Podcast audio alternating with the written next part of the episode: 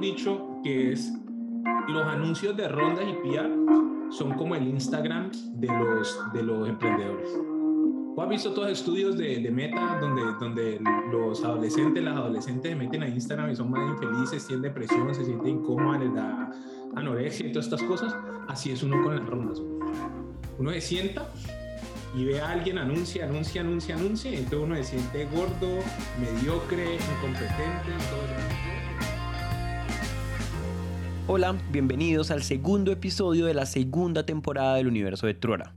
En el episodio pasado hablamos con fundadores y fundadoras de Latinoamérica sobre cómo el ecosistema de startups está cambiando. Y justamente quiero empezar con este audio que acaban de escuchar porque quiero dejar claro que esos cambios no solamente tienen aplicaciones en las dinámicas de las empresas, en cómo reclutan, cómo pagan, qué tan agresivas son comercialmente, etc. Esos cambios también tienen una repercusión grande en cómo se sienten los emprendedores. Y una historia que no cuente eso, pues es media historia.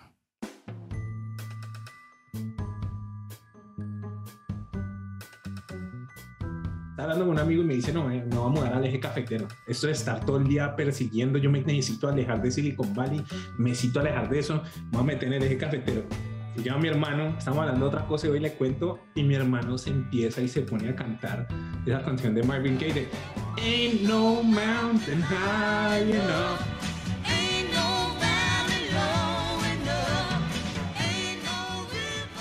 O sea, como que no hay montaña lo suficientemente alta, no hay, no hay espacio que lo pueda proteger a uno de estar, de estar mirando algodón de al lado. Eh, y eso en un mercado de mucho, de mucho capital genera locura.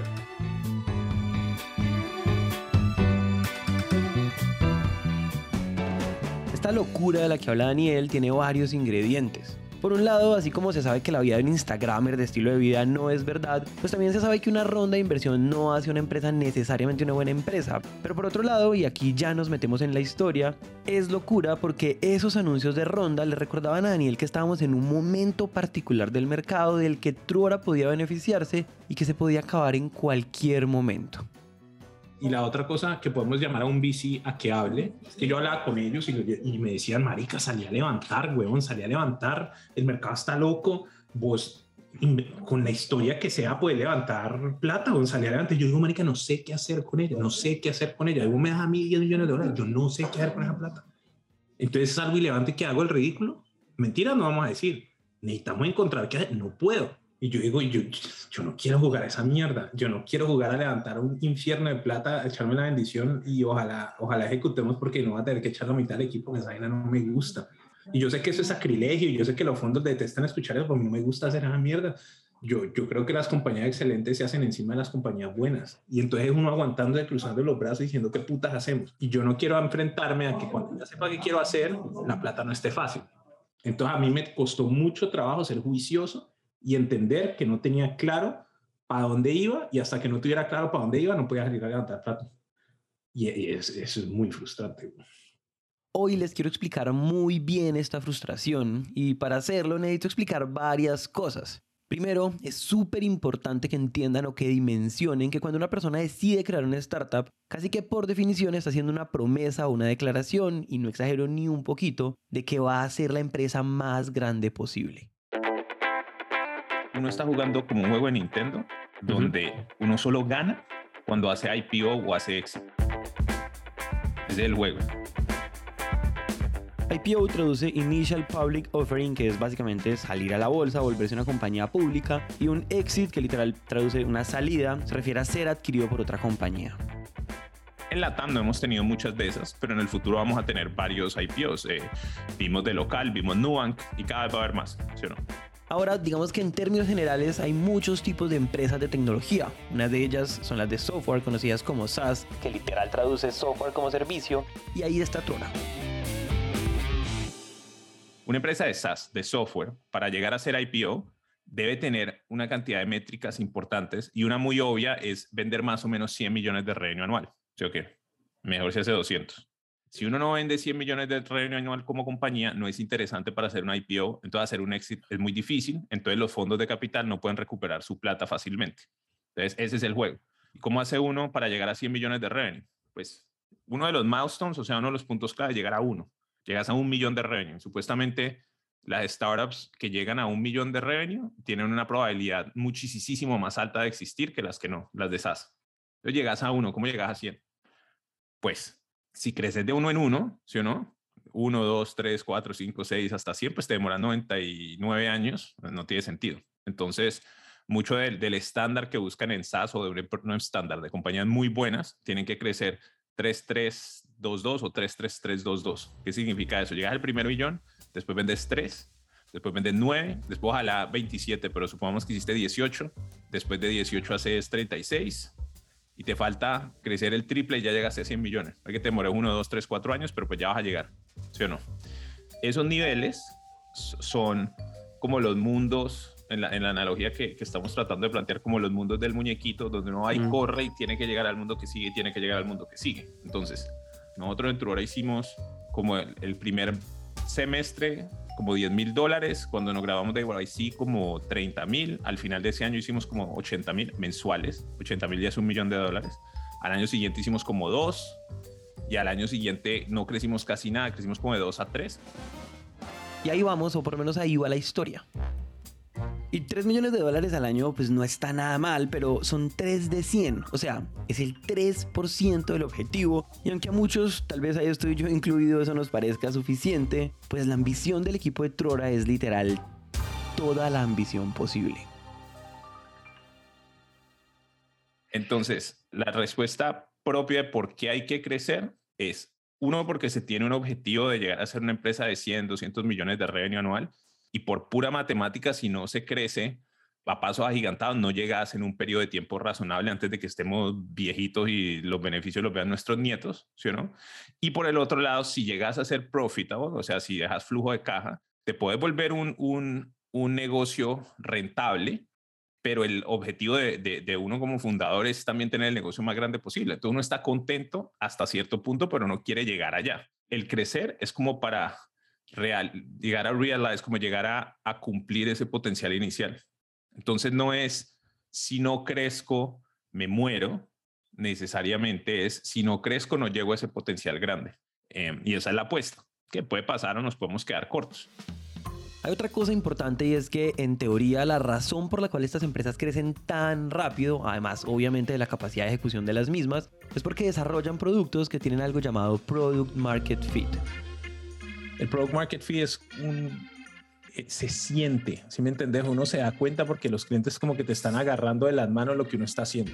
En palabras muy sencillas, cuando yo tengo un producto que en serio mis clientes aman, solo ahí tiene sentido que me dedique a crecer a toda velocidad. Y aquí tengo que decir algo y es que Trora, digamos, históricamente no ha sido muy buena contando qué hace y pues es para muestra un botón. O sea, hicimos una temporada entera con 12 episodios y es muy probable que ustedes se la hayan escuchado y no tengan muy claro qué hacen. Y yo creo que pues eso es importante para que puedan disfrutar lo que se viene. Entonces, para decirlo de una forma muy sencilla, el primer producto de Trora puede servir para tres cosas. Me permite ver si mi match de Tinder no es un violador o si la persona que vas a contratar no tiene antecedentes o si tu carro está al día de multas de tránsito o de tickets, pues.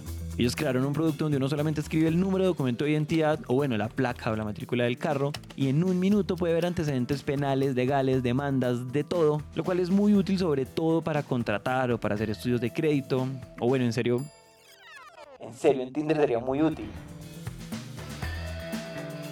Les cuento todo esto porque en este momento de la historia en Trora ya habían entendido que su primer producto, este producto de checks, tenía eso, tenía Product Market Fit. Tenemos clientes que nos encantan, tenemos retención altísima, nos saben que hacemos eso y que lo hacemos bien.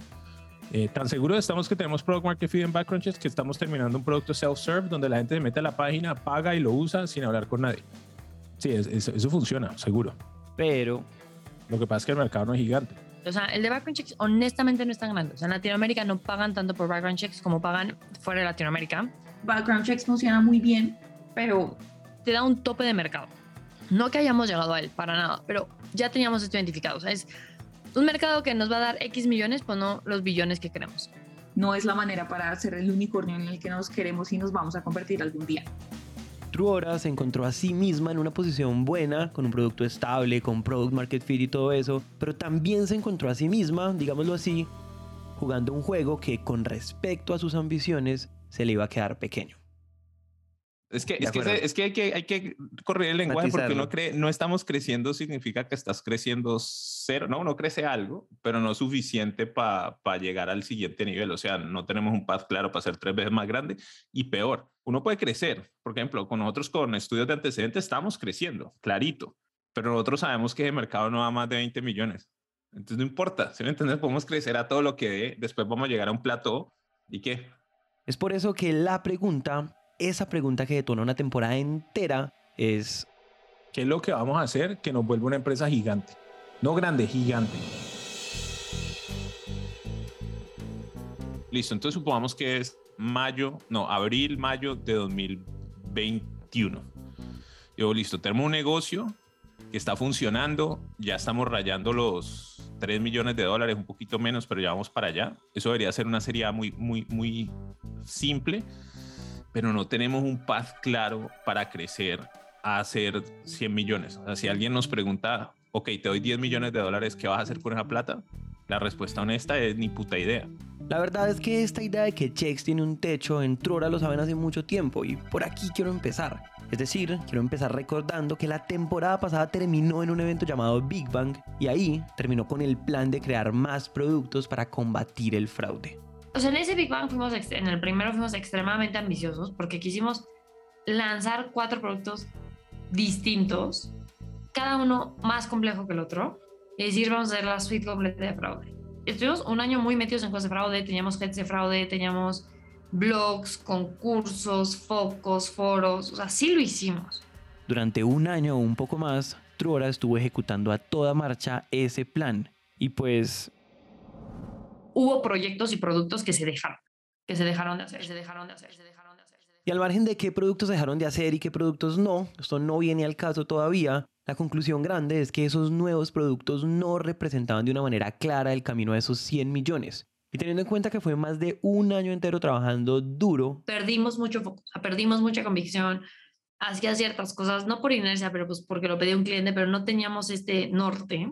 Nos sentamos y dijimos, tenemos que encontrar un norte, algo que mueva más y motive más que fraude. Y es en medio de todo esto que en Trora comienza a aparecer algo muy recurrente que le podríamos llamar... Las múltiples ideas de Daniel. Yo me paso todo el día pensando cómo puta hacemos para que esta vaina sea gigante. Y hay mucho del trabajo que es hacer y que uno tiene que hacer bien. Pero hay otro trabajo que es el más horrible, que es pensar. Y uno tiene que pensar y descartar y descartar y descartar. Y claro, para descartar y descartar y descartar, pues uno tiene que probar esas ideas. Hicimos N mil cosas, todo lo que se te ocurra de permisos de vacunación. Que si un banco para Gitsters, por ejemplo, contrato con Cámara de Comercio. Las de multas, me acuerdo, perfecto. Que si nos enfocamos bien en el sector de telco, eh, comunicaciones, el futuro va a ser la identidad digital de Colombia y vamos a hacer como Estonia, entonces lo vamos a hacer nosotros. Te juro, te juro, tuvimos reuniones con el BID para hacer la identidad digital de Latinoamérica, pero ninguna se concretaba y todas quitaban tiempo y todas quitaban equipo. Y eso nos causaba un poquito de estrés interno. Obvio, esto no causaba solamente un poquito de estrés interno. De hecho, para que se hagan una idea, solamente cinco minutos después de decir... Causaba un poquito de estrés interno. Pasó esto.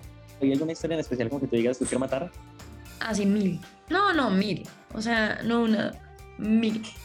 Y al mismo tiempo, hablando con Daniel, la cantidad de veces en 2020 que yo quería crucificar a Maite no tiene nombre. La quería crucificar. Esta parte va a ser muy dura de explicar. Entonces, ¿cómo funcionaba esto? Daniel tenía una idea y quería probarla, entonces necesitaba recursos, es decir, gente, casi siempre ingenieros. Y nosotros teníamos un equipo extremadamente metódico, extremadamente organizado con procesos y pues la forma en la que Daniel quería probar esas ideas, digamos que no respondía a esa forma particular de trabajar. Entonces el equipo no estaba acostumbrado, y a la fecha no lo está, a tomar decisiones cambiantes todo el día, a todas horas. Entonces ahí es donde se nos rompía muchísimo la cadena, porque entonces era muy frustrante para todos, era una mierda. Era, le dedicabas muchísimo tiempo a algo, la gente no dormía para algo que no salía, o para algo que nadie nunca impulsaba después del otro lado y tampoco se manejaba esa comunicación. Entonces el equipo renunciaba y era como, yo para qué trabajé tantas horas para algo que no entiendo. Y renunciaban ingenieros y que te renuncien ingenieros cuando estás en una guerra de, de tech, it's not good. PMs también, o sea, se quemaba mucha gente porque eran formas de operar muy distintas. Esto que acabamos de escuchar tiene varias versiones. O bueno, la verdad versiones no, tiene varias opiniones que obviamente se traducían en peleas. Entonces, por ejemplo, Maite pensaba que... Todos los proyectos se movían por un hunch. Ojo, un hunch es como una corazonada. Entonces, todo era igual de buena idea. Entonces Daniel diría que sí. A veces yo no tengo insights claros, sino corazonadas. Eso es verdad. Pero también que... Es que yo estoy hablando con 20 founders, estoy en el mercado todo el tiempo, me la paso mirando todo lo que hay en la calle y al ver todas esas cosas llego a una conclusión y digo una frase. Vos ves un hunch, yo lo que veo son horas y horas y horas de trabajo. ¿Sí me entendés? ¿Qué, qué hacía yo mal? Yo no verbalizaba todo el contexto que tenía. ¿Sí o qué? Entonces yo hablo como con una seguridad de que yo estoy seguro, seguro que esta vaina va a funcionar, pero yo tengo mucho contexto. Y entonces Maite puede decir que... Tú has escuchado a Daniel, Daniel le vende hielo a una esquema. O sea, entonces los convencía a todos que todo era súper buena idea.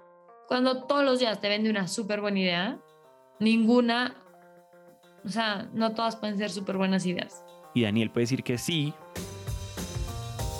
Eso es absolutamente cierto. Entonces yo no estoy negando que ese fuera el caso. Y que también... Pero yo estaba demeritando las consecuencias de hacer virus muy duros. Eso es cierto. Eso le genera frustración al equipo.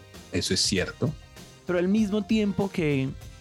El equipo no veía lo riesgoso que era no encontrar lo que necesitábamos rápido porque yo sentía que el mercado se iba a, a, dry up, o sea, se iba a cerrar. Y cuando se cierra el mercado, pues uno no puede levantar de la misma manera y todo se cuenta. Daniel ya ha perdido cierta credibilidad por todo lo que habíamos fallado. Y no porque esté mal fallar cuando estás pensando en ideas de crecimiento, pero porque nunca las comunicó como tal. Entonces, yo que entendía a Daniel, dice, como este es un experimento número 702. El equipo no se lo comunicaba así, se lo comunicaba como esta es la mejor idea y el game changer para que como que motivarlos a hacerlo. Entonces, obviamente, cuando no salía, como que era como, ay, tuve una mala idea, ay, tuve una mala idea. Cuando para Daniel era, tuve 70 ideas, una va a pegar pero para ellos era las 70 van a pegar. O sea, esa gran diferencia sí también hacía que esta novedad ya todo el mundo estaba muy cansado, pero porque nunca se comunicó que 70 podían fallar, o sea, que ese era el plan o la lo. Cualquiera de las cosas que yo propuse que hiciéramos, si se hubiese ejecutado con absoluta convicción, de manera eficiente y con suerte, nos habría llevado a ser una empresa decente. Lo que yo no aceptaba era, lo tratamos, no salió bien, entonces esto no funciona. Y una de las más fuertes, Maite decía, traigan números. Y, no, y, si no traes números, no, y si no traes números, no, y si traes, no, no le dedicamos tiempo. Yo no sé en qué momento nosotros nos volvimos una compañía que dice, mostrame toda la evidencia que esto es una buena idea, que hay 100 clientes, que se puede ejecutar rápido, o sea, te quito todas las incógnitas. Eso es completamente opuesto a ser un emprendedor. Un emprendedor ve un problema, tiene un insight y dice, estoy seguro que nosotros podemos solucionar ese problema con estos recursos y y lo ataca. Entonces, cuando yo proponía una idea, en vez de decir, no, no hagamos eso, era como, tráeme más evidencia. Mostrame que los clientes si quieren esto, mostrame esto, mostrame lo otro. Y yo, pero, pero si nosotros hemos hecho compañías con menos. Hay, hay, varias, hay muchas compañías que nosotros hemos dicho esto es como una buena idea y sale uno como un carro loco a formar esa compañía. Pero estamos entrando en una dinámica donde cada cosa que yo decía era demostrámelo, demostrámelo, demostrámelo. Y eso con toda razón, Maite puede haber respondido, seguramente respondió que este mindset de crecimiento muy increíble que literal viene en la escuela de Rappi, de let's do it y luego deal with the consequences, al detrimento de Daniel, ni yo ni David éramos como let's later deal with the consequences, porque nuestra forma de trabajar en Trora es hagamos un documento, discutamos qué queremos, qué problemas solucionamos y cuáles son todos los riesgos asociados. Y si los riesgos son más grandes que el outcome o que el upside, ¿para qué diablos lo vamos a construir? Daniela al revés era no piensen en riesgos, están tirando para abajo, eso no es growth, no están pensando en crecimiento. Distintas formas de operar, honestamente, y de trabajar. Es que mira esta caracterización, nos están desenfocando el negocio. Porque por un lado tenías el, los clientes que traen MRR necesitaban ciertos estándares y luego estos experimentos otros y es una decisión y muchas empresas lo hacen. Sacrifico estos para irme por este shiny new thing Listo. ¿Y qué importa? Si nosotros trabajamos 10 años y tenemos un negocio que vende 10 millones, ¿qué importa? Yo no quiero tener empresa. Concentrado, desconcentrado, me importa un culo. Ese no es el negocio que estamos tratando de hacer. Entonces yo no protejo lo ya construido no por falta de respeto, sino porque le tengo más respeto a lo que puede ser.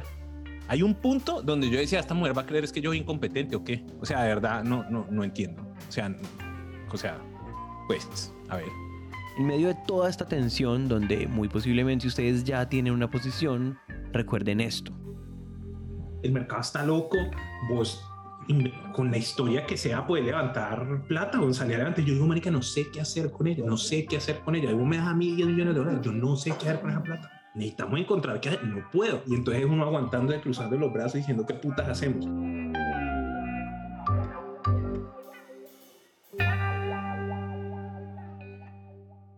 Encontrar qué hacer era como una especie de carrera contra reloj, o incluso era peor que una carrera contra reloj, porque era saber que había que encontrar un camino cuanto antes y saber también que en cualquier momento nadie sabía cuándo.